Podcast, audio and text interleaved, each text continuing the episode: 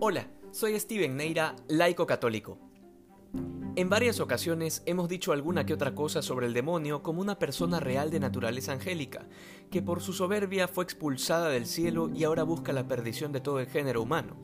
Ese sería, digamos, el resumen de lo que es. Sin embargo, en muchos sectores teológicos que por falta de fe y por exceso de orgullo tienen ciertas posturas racionalistas, cuando se topan con escenas como la que nos presenta el Evangelio de hoy, pretenden dar siempre una explicación natural a lo que claramente en este caso el evangelista San Mateo nos quiere decir.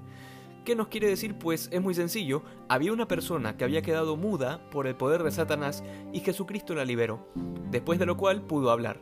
No hay mucho que interpretar al respecto. Sin embargo, esta corriente racionalista que tanto daño ha hecho en la Iglesia pretende anular lo sobrenatural, diciéndonos que el Evangelio lo presenta de esta manera porque en aquel entonces la medicina no había avanzado tanto y como desconocían el origen de varias enfermedades, las identificaban con posesiones diabólicas.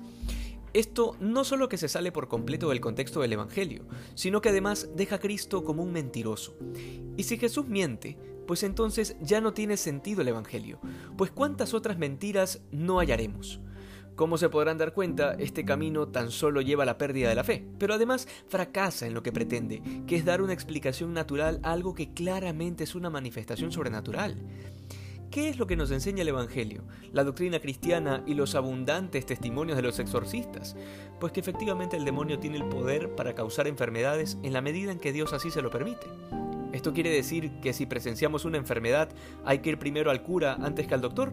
Definitivamente no, eso sería un total absurdo. Lo que digo es que no podemos pretender vaciar de su sentido el Evangelio por nuestra obsesión de querer explicar aquello que tiene un origen que va más allá de lo natural.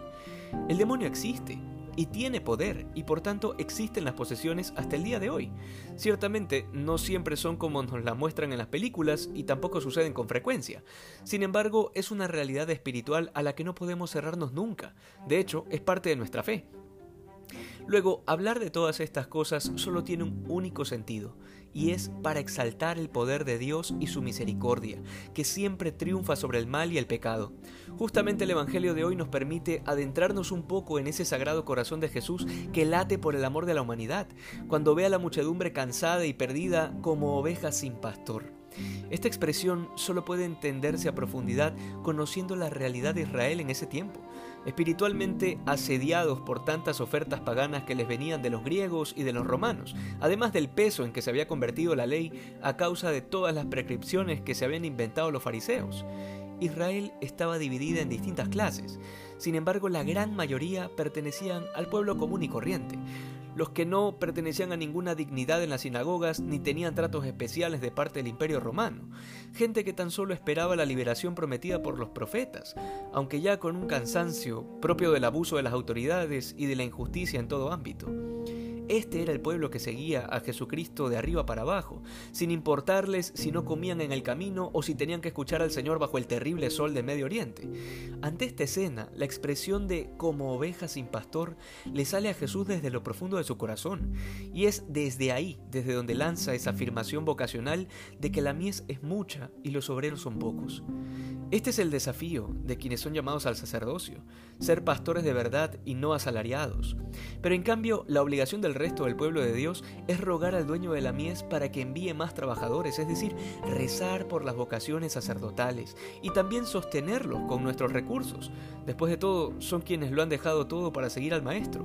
Cada uno tiene un papel importante en la edificación del reino y no podemos quedar básicamente como irresponsables. Cada uno tiene que hacer lo suyo, lo que le compete. Que hoy seamos más santos que ayer. Dios te bendiga. Thank you.